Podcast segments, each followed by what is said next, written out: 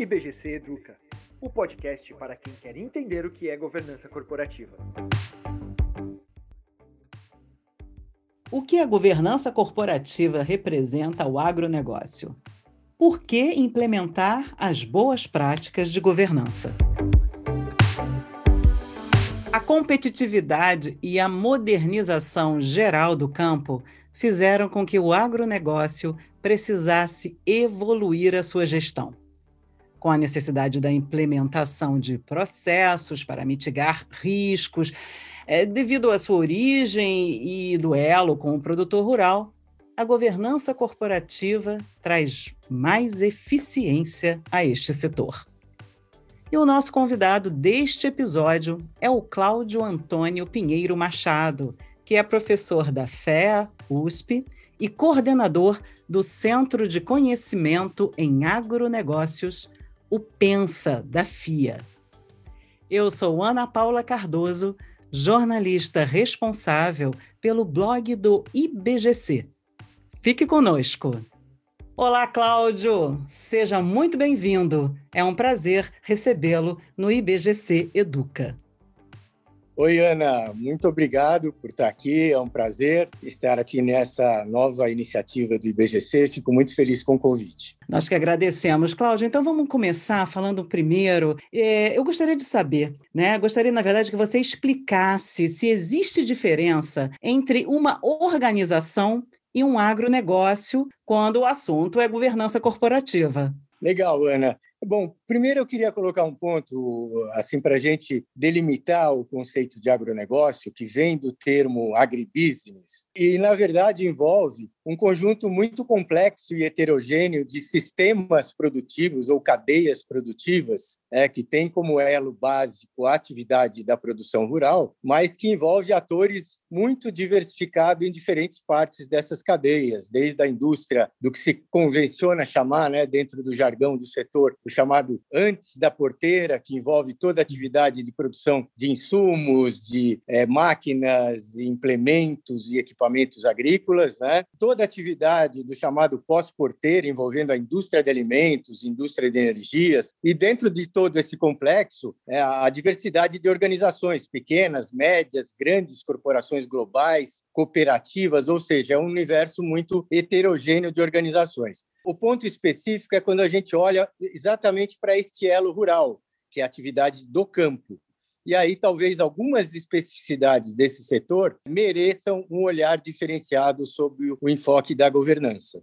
É exatamente isso que eu quero agora explorar um pouco mais com você. Parece que, tradicionalmente, no Brasil, as propriedades rurais, né, as fazendas, são geridas como, entre aspas, pessoas físicas, por causa de uma série de aspectos que você mencionou, né, principalmente talvez os aspectos culturais, né, Cláudio? E quando elas deveriam ser geridas como pessoas jurídicas, como organizações. Onde entra a governança nesse processo, Cláudio? É legal, Ana. Olha, de novo aqui eu vou ter que falar da heterogeneidade, porque quando a gente olha para a atividade rural, para o produtor rural, é, nós temos no Brasil mais de 4 milhões de produtores rurais, segundo o censo de 2017. Então, dentro desse universo, nós temos desde a pequena produção rural local até grandes propriedades rurais, grandes empresários rurais né, com inserção nas cadeias produtivas globais, quer dizer, com um volume de operação muito grande. Então, dentro desse universo, para as atividades menores, para a produção em uma escala menor, a possibilidade de você desenvolver a atividade na pessoa física traz uma série de simplificações, de vantagens para o produtor rural, também sobre o aspecto da tributação é, de uma forma diferenciada, o que faz com que a tradição dentro do setor seja predominantemente da produção rural na pessoa física. Mas à medida em que o processo se torna mais complexo, que as organizações vão crescendo, essa complexidade vai exigindo outros modelos organizacionais. É muito comum hoje a, a, formação de modelos híbridos, em que você tem a estrutura patrimonial da propriedade em holdings familiares, pessoas jurídicas, e a operação propriamente dita é, na pessoa física e até outros modelos mais jamais evoluídos em que você tem a atividade totalmente na pessoa jurídica, muitas vezes não apenas sob o controle familiar, mas com parcerias, fundos de investimento e até corporações que estão no mercado de capitais. Então, é uma heterogeneidade muito grande e, dependendo da especificidade da atividade, você tem mais vantagem por um modelo de pessoa jurídica ou física esse contexto heterogêneo, né? Vamos dizer, quais são, a seu ver, né, os fatores tá. de risco que pedem, né, a implementação de processo de governança nessas propriedades rurais no Brasil? Ótimo, acho que essa pergunta é muito importante porque, é, dada a importância desse setor e como eu falei, né, toda essa diversidade do setor, muitas vezes você não tem, é, por parte dos produtores rurais, a informação clara, os corretos direcionamentos direcionamentos para que essas organizações possam ter a sua longevidade ao longo do tempo.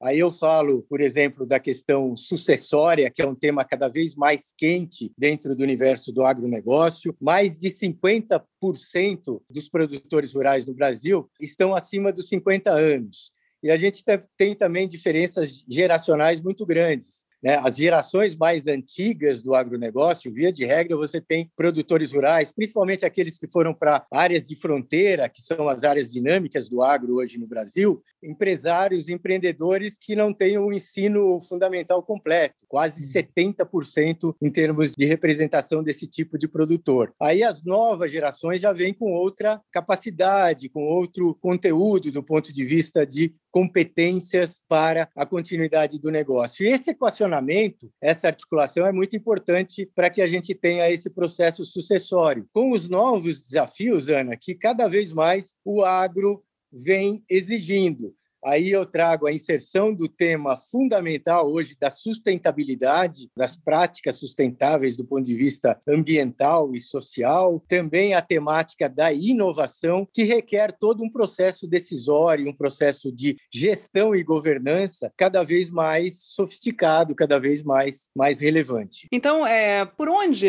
afinal, um agronegócio deve começar a implantar estas boas práticas de governança Cláudio, e o que deve ser feito no curto, médio e longo prazos?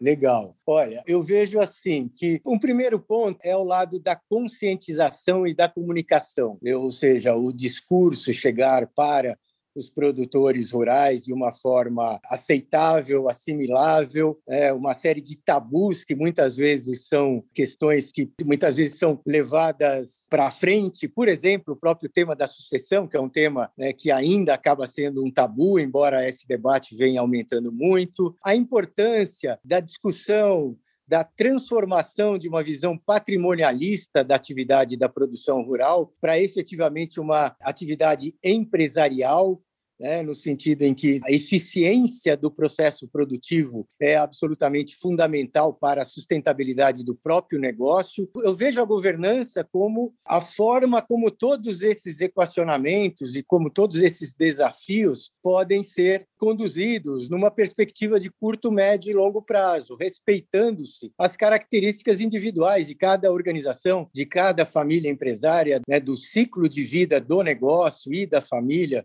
que está na atividade rural, ou seja, os desafios podem variar enormemente, a gente não tem uma receita de bolo, mas Bom, o, o, importante é estarem cada vez mais antenados à questão assimilar, a incorporar os conceitos de governança. Ok, você falou de sustentabilidade, então a gente vai falar um pouquinho, sei que você disse que não tem receita do bolo, né, Cláudio, mas você prevê que agenda para o futuro é relevante para o agronegócio e o que é uma construção de uma gestão com base em governança, que seria indispensável para esse setor? Legal. Olha, eu acho que eu começaria falando justamente desse tema da sustentabilidade. O nosso agronegócio, ele, na sua imensa maioria, ele está né, numa conformidade muito interessante. O Brasil, por uma série de características e por, pelo próprio desenvolvimento da atividade produtiva no Brasil ao longo das décadas, é, o Brasil foi muito eficiente no desenvolvimento de tecnologias dentro do agronegócio, economizadoras, afinal de contas, do, dos insumos naturais né, da terra e de todas as restrições naturais,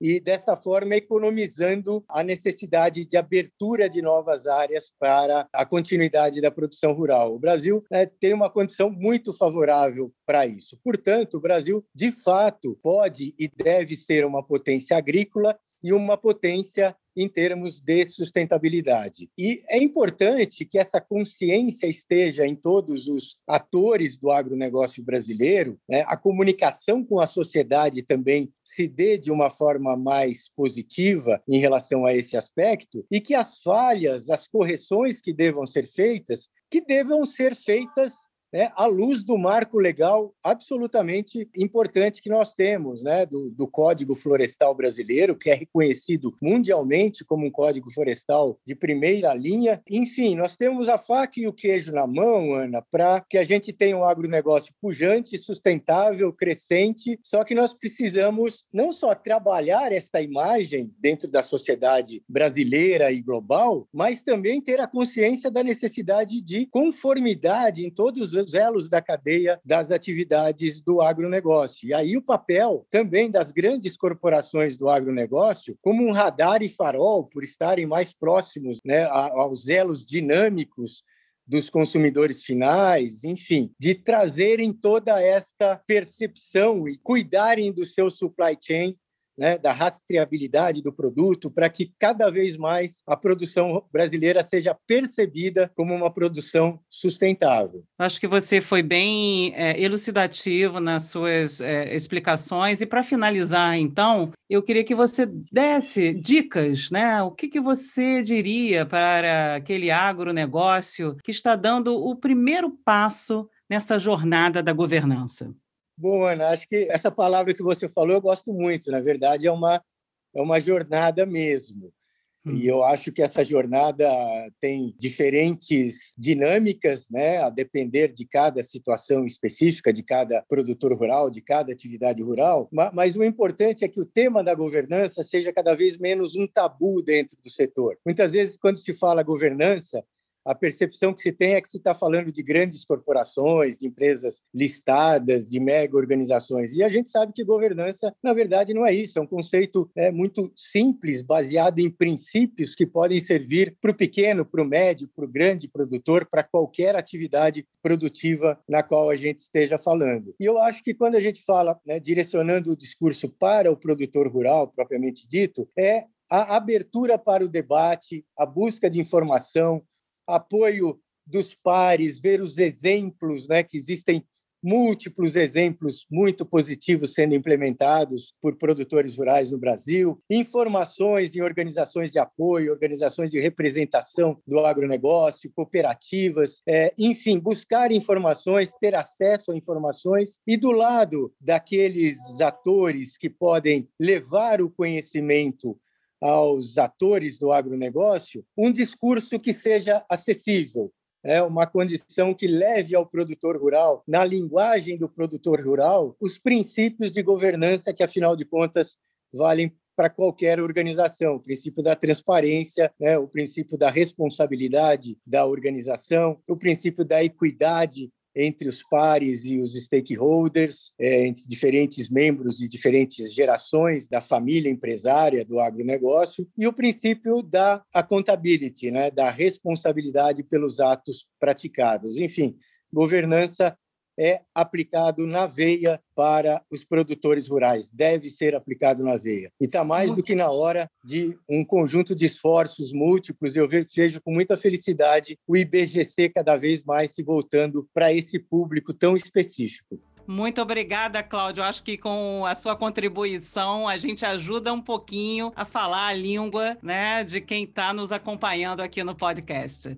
Eu agradeço Legal. bastante a sua participação aqui no IBGC Educa, Cláudio. Eu que agradeço, Ana. Muito obrigado, viu? O IBGC tem em sua grade o curso de Melhores Práticas de Governança Corporativa, que aborda o Código das Melhores Práticas de Governança Corporativa do Instituto, que é o principal documento brasileiro sobre o assunto, e detalha o funcionamento da governança nas organizações, bem como processos de implantação e os papéis dos agentes envolvidos.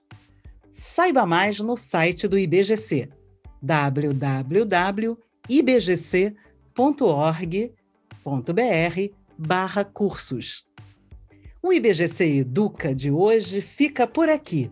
E lembre-se, toda quarta-feira temos um novo episódio no canal do IBGC que está disponível nos principais tocadores. Esperamos você! Acompanhe o IBGC também nas redes sociais e fique por dentro de tudo o que acontece no Instituto. Agora, se você tiver dúvidas e sugestões sobre governança corporativa ou sobre os nossos cursos e eventos, envie um e-mail para comunicação@ibgc.org.br. Comunicação sem cedilha e sem tio. Até o próximo.